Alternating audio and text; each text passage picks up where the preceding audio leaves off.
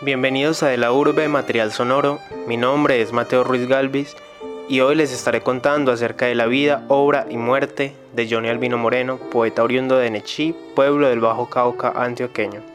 Para esto tendremos el testimonio de cuatro personas que lo conocieron, en orden de aparición, Fernanda Arenas, tecnóloga en seguridad industrial y hermana del poeta, Valeria Izaza, estudiante de filosofía, amiga de Johnny, Gustavo Zuluaga, escritor, librero y periodista, amigo de Johnny, y Mauricio Hoyos, periodista escritor de la crónica Vida y Muerte del poeta Montaraz, publicada en agosto en el periódico de la Urbe de la Universidad de Antioquia. Pero primero escuchemos la definición de Montaraz, eh, lo que era Montaraz para Johnny, en una entrevista que se le hizo para el cuarto Festival Alternativo de Poesía de Medellín. Bueno, Montaraz literalmente significa, Montaraz con Z, significa literalmente el que viene del monte, el que habita el monte, el que se ha criado en él, el que conoce el monte. Mi poesía, o siempre he tratado de, de lograr que no sea de que cuando estoy escribiendo poder hacer sentir al lector o yo mismo en el momento de escribirlo sentir el árbol ahí junto a mí sentirlo cerca, aproximarlo a la gente, por eso a veces se pueden encontrar múltiples referencias o analogías entre personas, ciertas características de las personas y, árboles o ríos o quebradas, porque es tratar de, acercarlo, de acercar el, árbol o la quebrada, el paisaje a la persona, que ella lo sienta como parte de sí, como lo siento yo Johnny Albino Arenas Moreno nació el 17 de marzo de 1991 en la vereda de las Flores del municipio de Nechí. A sus 26 años, finalizando abril de este año, decidió suicidarse en el Parque Arbí del corregimiento de Santa Elena.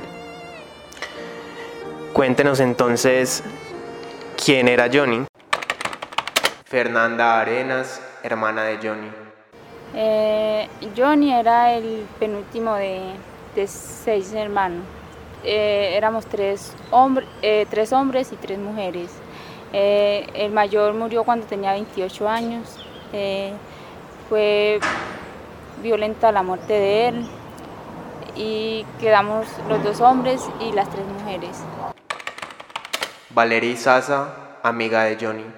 Bueno, pues Johnny siempre describió a sí mismo como Montaraz, o sea, él siempre eh, llevaba como la carga de lo que era eh, el pueblo, de lo que era eh, la, la, costa, todos los paisajes y toda pues la poética que traía como ese entorno.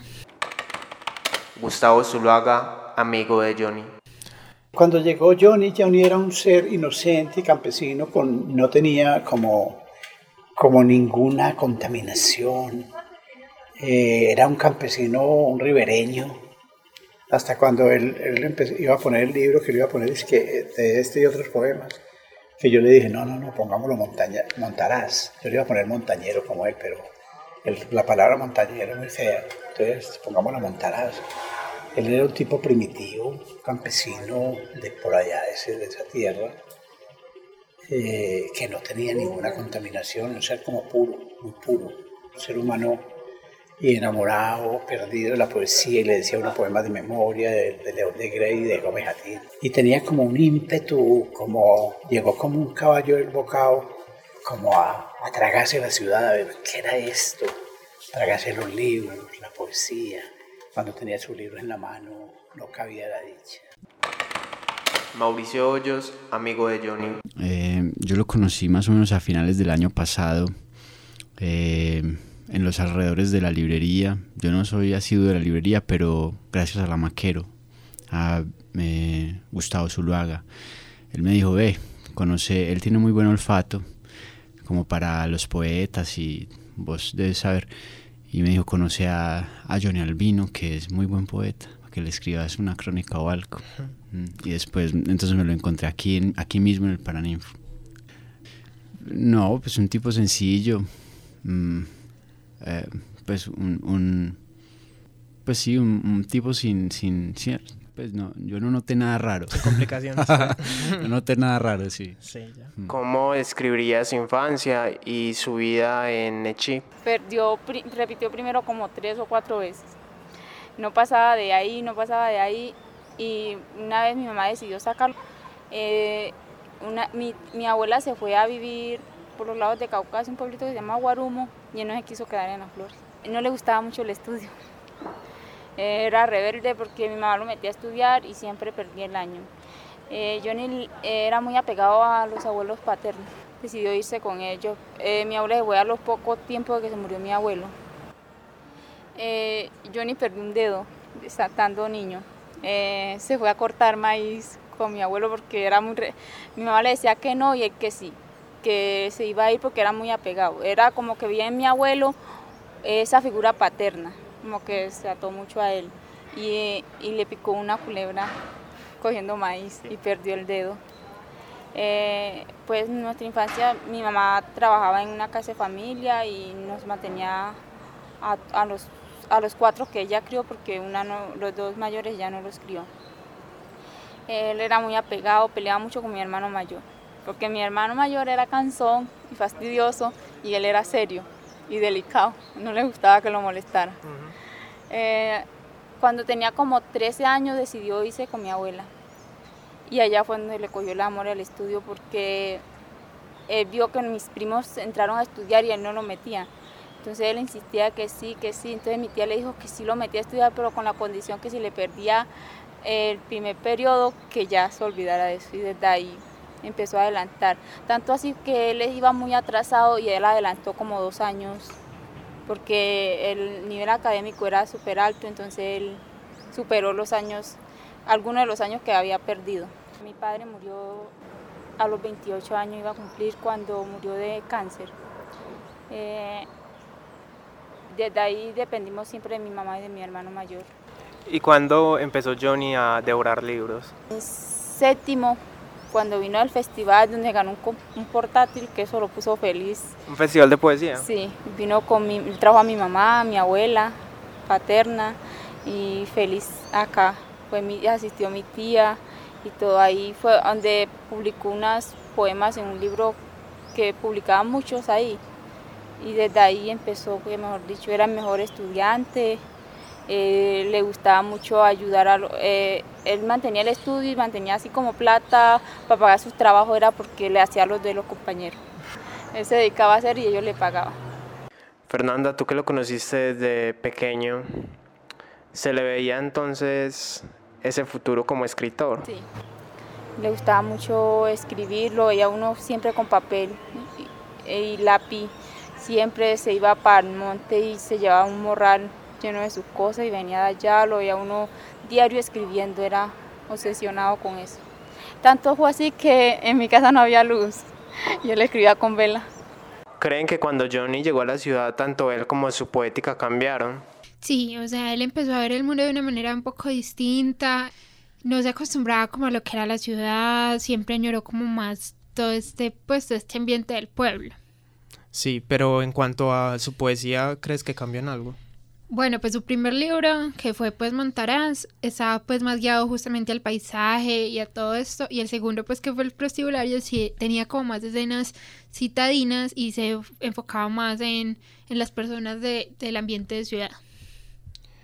Eso lo tragó la ciudad y esas contradicciones amorosas. Porque yo veía como que él todavía no era un espíritu muy depurado para, para el tema de las mujeres. Entonces rápidamente como que las mujeres se cansaban de él y, y como que él, él iba a quedar, cada que se metía con una mujer le daba una, una, le quedaba como una herida. Entonces cada que había un, un, un encuentro amoroso, terminaba ese encuentro amoroso, él quedaba sufriendo y, a consecuencia de todos esos, como, como esas, esos desencuentros con los amores, con las mujeres, terminó como, como llevándolo al otro lado y al final estaba como muy montado en el cuento de, de nada con el amor y, y, empezó ya a buscar fue las prostitutas, como otra forma de amor. Como que todo eso lo fue como socavando y lo fue llevando a donde llegó por ese lado y yo no sé por qué estoy pensando por aquí entre mis adentros que que el último libro que le estaba haciendo, que llamaba Prostibulario, no le estaba como funcionando mucho. Y yo con el tiempo he visto que, que Montaraz un libro más perfecto. Y yo creo que él pensaba que haciendo el otro libro iba a superar a Montaraz. Y era un libro un poco inferior. Yo creo que lo tenía un poquito abandonado la, la musa en el momento. Yo creo que unido eso a las mujeres y a los desamores y a todo ese encuentro con las prostitutas, todo eso lo fue llevando. Y de pronto como, que empezó a, a, indagar entre la ciudad y la avenida de las flores. Ya no era capaz de vivir en las flores, porque se lo, lo había pervertido y permeado la ciudad. Ya eso le quedaba chiquito. Y le parecía que era más bonito ese ambiente campesino, pero ya no era capaz de vivir allá. Y aquí también se le estaba quedando esto grande. También como los conflictos con el trabajo, un exceso de trabajo para poder sostenerse. A veces tenía que trabajar, abrir allá a las siete y media, en, adentro de la universidad con esas, la chaza de libros, vender las empanadas, todo eso, hasta las cinco, a las cinco venir para acá hasta las dos de la mañana. Era como un exceso de trabajo a veces que lo agobiaba. Y la única manera de él sostenerse económicamente tenía que ser eso porque fuera de eso tenía mucho amor al vino y el vino es costoso.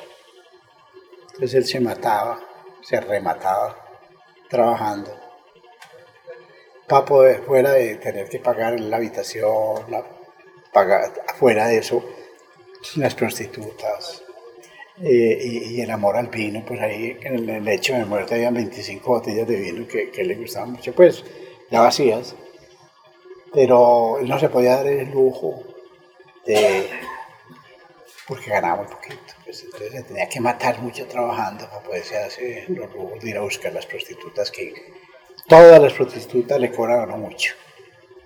Pues él, se adaptó muy bien, porque esta es una ciudad muy montañera, todos son muy bruscos, así como él era brusco.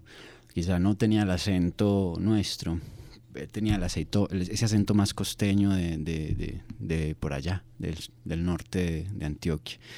Eh, pero él se adaptó totalmente la medida en que consiguió trabajo precario como el de todo el mundo eh, y consiguió pues donde vivir y vivió y, y, se emborrachó y, y, se comió a todas las putas que quiso porque eso hacen los mineros. Vivió esa vida de minero cuando viene a la ciudad. pues que no es una vida distinta a los de acá. Tal vez no se adaptó, pero es que los poetas que se adapten quizá no sean poetas. los poetas son unos desadaptados. Ahora escuchemos un poema declamado por Johnny en una entrevista que se le hizo para el cuarto Festival eh, Alternativo de Poesía de Medellín. Eduardo Paesache, y tampoco humilde, no faltaba más. Yo soy un buen tipo, a pesar del cabello largo, de la humildad corta de la pedofilia reprimida, de la comprobada gerontofilia. Yo soy un buen tipo, aun cuando lea Nietzsche, predique a Hatin y ore a a pesar de mi racismo oculto. Yo soy un buen tipo, un tanto misántropo, sí, huésped asiduo de los prostíbulos, sí, bohemio, bucólico y montaraz, sí, yo soy un buen tipo, vándalo, comunista, depravado, sexópata, existencialista, fascista, homofóbico, apátrida, sincero. Yo soy un buen tipo, a menudo, cuando la poesía lo permite y sobre todo mientras duermo. Fernanda, ¿cuándo te viniste a vivir a Medellín y cuándo se vino Johnny? Fernanda Arenas, hermana de Johnny. Yo me vine en el 2013. El 13 de enero me vine yo a vivir a Medellín. Y él quedó allá con mi mamá. Aproximadamente como en el 2014 o 15 se vino él no es que no me acuerdo bien la fecha, pero él demoró tiempo para venirse. Un día decidió venirse tanto que llamó a Daniel y le dijo que si mi tía lo podía recibir. Yo estaba viviendo donde mi tía cuando él, y mi tía le dijo que, que sí, que ella lo recibía y que para ver si buscaba trabajo porque estaba muy aburrido en las flores sin hacer nada, porque él como que se atormentaba mucho así de ser una carga para mi mamá. No le gustaba que ella, como mi mamá el trabajar en casa de familia como que se sentía mal que él fuera una carga más para ella. ¿Cada cuánto se veían acá en Medellín? Eh, no nos veíamos muy a menudo porque siempre lo llamaba y él estaba ocupado, nunca tenía tiempo. Eh, siempre le decía que nos invitara a donde vivía y decía que, que no, que es que él no pasaba en la casa, que una cosa y la otra, entonces no nos veíamos muy a menudo. La última vez que nos vimos fue el, el sábado de gloria, como que en la Semana Santa. Despedimos a mi mamá en la terminal y esa fue la última vez que nos vimos a los 15 días, ya decidió que no quería estar más con nosotros. ¿Por qué crees que no los eh, invitaba a la casa o no se veía casi con, contigo? Eh, yo pienso que él le eh, sacaba excusas porque no quería que nosotros supiéramos las condiciones como él vivía. O sea, siento que se sentía mal al ver que no había avanzado y que no había unas condiciones exactas que nosotros quisiéramos que él vivía. O sea, él a veces como que creía que nosotros lo íbamos a reprochar porque decir que dejó la casa, la comodidad de la casa por venirse a aguantar necesidad o que lo íbamos a juzgar a que pienso yo pues de pronto el error de nosotros era ese que de pronto le íbamos a decir que se enfocara más que tenía que hacer cosas mejores para salir adelante pero yo pienso que era que no le gustaba que nosotros supiéramos cómo vivía. Cuando él nos dijo que que había pasado en la universidad nosotros le hicimos mucha fiesta fuimos contentos, lo felicitamos. Y él nos dijo que iba a estudiar psicología. Entonces yo le dije que sí, que estudiara algo que le diera una estabilidad. Eso era lo que siempre le decíamos. Mi hermano mayor también le dijo que algo que le diera plata. Pues le dijo así con esas palabras, que algo que le diera plata para que pudiera vivir bien y tener sus cosas. ¿Cómo describirían la poesía de Johnny? O sea, él, él, era muy coherente con lo que vivía y lo que escribía y él usaba como sus experiencias en su poética, sobre todo, por ejemplo, cuando le escribía al amor, a las mujeres que conocía, los paisajes, todo era muy influenciado con lo que él vivía. Que, o sea, él lograba eh, con cosas cotidianas llenarla de poética.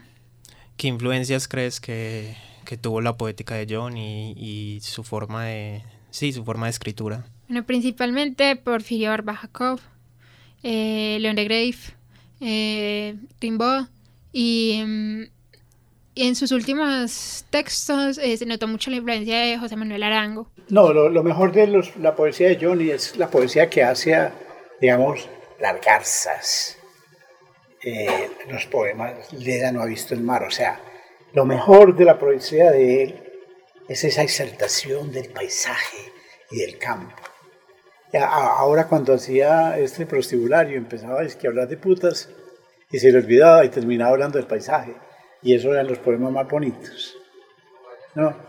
O sea, lo mejor de él es que es una especie de, como un nuevo Epifanio Mejía, ¿cierto? Como, así como cuando Epifanio le hace a las ceibas de Junín un poema, o, o a la tórtola, este man se dedicaba a eso. Yo me acuerdo que las últimas veces que me, yo, yo le estaba pasando mucho libro de putas. Y un día me paró y me dijo, no, ya conseguíme bastantes libros de árboles. pues ahí sí lo veía bien. Las dos grandes influencias en la obra de, de, de, de este man fue, primero, el primero fue León de Grey y Gómez Atil. Y la segunda parte de, de la gran influencia fue José Manuel Arango. En prostibulario está muy metido el tema de José Manuel Arango como una influencia muy fuerte.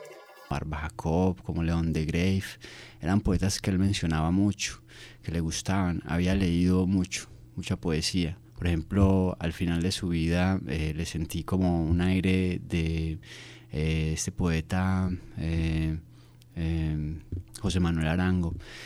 Mm, pero bueno, había mucho, mucha influencia de, muchos poetas en la, en la prosa, en la, en la los versos de él, no eran, no eran, digamos, como muy naturales tampoco. Vos sos el escritor de la crónica Vida y Muerte del poeta Montaraz. ¿Cómo nació este proyecto? Pues a partir de la conversación con la Maquero, que le gusta promover a sus poetas, él, él había impreso, él había publicado de esta manera como, como, como informal que él hace sus publicaciones, había publicado Montaraz y bueno, me pasó el libro. Eh, me lo pasó personalmente Johnny después que lo conocí en la, ahí en donde vendía libros en el bloque 9. Eh, pues yo, yo, le caí, como es, mm, y le pedí el libro y me lo dio. lo intercambiamos, no te voy a decir por qué. yo le dije, voy a leer el libro que es de donde me interesa partir para conversar con usted y me dediqué a eso algunos días sin, sin afán, porque yo no esperaba pues que era fan de nada, ¿cierto? Y no, no estoy interesado en publicar en ningún medio, o sea, cualquier medio me servía para publicarla. Entonces tampoco me preocupaba como un cierre ni nada. Entonces pensé dedicarle tres, cuatro meses. Y eso más o menos fue lo que le dediqué. Curiosamente, eso fue lo que le dediqué. A partir de ahí empezamos a hablar muchas veces, eh, ahí en ese lugar y bueno, por los alrededores, en las lecturas. Yo lo invité a Girardota, bueno, tuvimos mucha, mucho tiempo para hablar. ¿Y él, estaba interesado en, en, el proyecto, en la crónica? Pues eh, eh, sí, totalmente, ¿no? Yo le hice pregunta incómoda, y me la respondió, pues no, no, no, es, no era reticente. Pero yo creo que se debía a mi interés por la poesía, a que yo conocía un poquito su mundo, a que sabía de qué estaba hablando con él y a que podíamos profundizar tremendamente. Nadie había hecho esa tarea con él pero tampoco mm, era necesario porque él había publicado una edición muy mínima de Montaraz. No había vendido muchos libros, no eran demasiados. Yo no me atrevo a decir cuántos eran, pero no eran demasiados libros los que había distribuido. ¿Cuáles eran las, eh, las temáticas más recurrentes en, en, Montaraz? ¿Y cuáles son las temáticas más recurrentes en Prostibulario, que es su segundo libro? Eh, de atrás para adelante, las mujeres que le preocupaban mucho a Albino y a cualquier poeta. Eh, a un poeta decente, eh, tiene que preocupar esas cosas.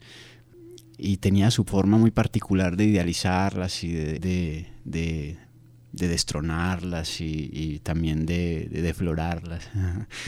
Eh, las mujeres, la muerte, que era un, a su modo un poeta maldito, como les gusta aquí decirle a los poetas él tenía como una, una, una, cercanía con la muerte. Yo me puse a leer su carta astral, pues yo le dije a qué hora naciste y todo eso para ver qué decían, digamos, esas, esas, esas bobadas, pero no, ni tan bobadas. Y ahí estaba, el sexo y la muerte, el Eros y el Tánatos, como algo que marcaba profundamente la vida de esa persona. Eh, estaba marcado por la muerte, ya lo verás en sus poemas. Incluso eran como un poco, mm, pues como que él sabía muy pronto, él sabía que no iba a durar mucho, me parece. Lo tenía muy claro en sus poemas. A mí no me gusta mucho esa parte oscura, yo lo digo en la crónica. Pues como que me parece aburrida un poco y como y tan tétrico, pero se suicidó y bueno, que entonces no era ni tan, pues era que él advertía que iba a estar muerto muy rápido, la muerte y hay otro tema que es el, la naturaleza la naturaleza, la montaña, ese lugar de donde era Nechi, el río, el río, eh, la vida pues misma de la gente en esos lugares, que es pues como muy diferente a la vida aquí, ¿no? Pescar, los oficios pues naturales, la coca, eh, él fue raspachín, de familia raspachín, su padre, etcétera. O sea, muy signado por, por la vida campesina colombiana, y, ahí me parecía que esa vida tenía muchísima actualidad y que lo que sea que pudiera escribir una persona que venía de allá, esa zona cocalera, Nechi, y aurífera también, el oro, hmm, también estaba mucho en su, como en su vida, ¿no? Eh, lo que pudiera él decir me parecía importantísimo como poeta y lo dijo. ¿Creen que Johnny deja legado y cuál creen que es su legado? Valeria Sasa amiga de Johnny? Bueno, pues me parece que sobre todo pues para muchos de los poetas que, que lo están conociendo, que lo están leyendo, que, que quieren ver como algo diferente y, y, bonito pues en la poesía, eh, Johnny pues tiene mucho que ofrecer. Mauricio Hoyos, amigo de Johnny. A mí me gusta personalmente la poesía de Johnny. Yo no sé si eso en 20 años se vaya a leer. Tal vez sí, pues yo podría decir que sí, porque pues dediqué mucho a, muchas horas a, ese libro y muchas horas a Johnny porque me parecía valioso. Sí, es, Johnny es uno de esos poetas que puede que se quede en el olvido durante mucho tiempo y después se publique o no. Eh, su poesía tiene valor en la medida en la que cuenta esa, esa, esa relación del hombre con la naturaleza. Eh, pues es una cosa vieja en la literatura, pero, pero eh, no es una naturaleza idílica, es una naturaleza mm, desastrada, eh, derrotada por el hombre, por los oficios del hombre, por la minería, 400 años después, ¿cierto? Eh, Johnny tenía un, como una faz muy indígena de esa zona, tal vez entonces sea una voz de, esos, de esos indígenas de allá, de esos nechianos, de esos nechianos, sabes que Nechi es morrío de oro o algo así, o sea, como una voz muy poderosa del bosque, del, de la montaña y del río, eh, y una voz reciente. Difícilmente un poeta viviendo en Medellín puede llegar a esas, a esas cosas. Tendría que haber nacido y crecido y padecido y perdido sus dedos en, un territorio para escribir sobre ese territorio así, con ese arraigo. Yo ni tenía ese arraigo. Y cuando empezó a escribir sobre la ciudad, eh, pues eh, también lo hizo de un modo montaraz. Lo de él eran las putas, lo de él era la noche, lo de él era esa poesía dura también que tiene, que tiene la ciudad, ¿no? Muchísimas gracias por sus testimonios. Escuchemos a continuación el poema Tonada para una despedida declamado por Johnny. Con pie desnudo doy ya los primeros pasos. Tiemblo, tengo miedo, nada sé del silencio, como un niño hacia los brazos de la madre. Te digo adiós por lo que aún queda de mí, así, a pedazos, se caen los árboles. Te veo, te veo desde el recuerdo, y mi voz es la voz del que se ha ido. Si ahora pusieras tu mano en mi pecho, o tu pecho en mi mano, mano y pecho, cuánta tierra tendrían que salvar. Pecho y mano extraviarían los caminos. Qué arduo es volver del silencio. Toma el recuerdo de mi mano. Estoy lejos ahora. Te veo como que cruzo un río y olvido. Voy subiendo entre los árboles. Mi lengua aprende el lenguaje de la hoja.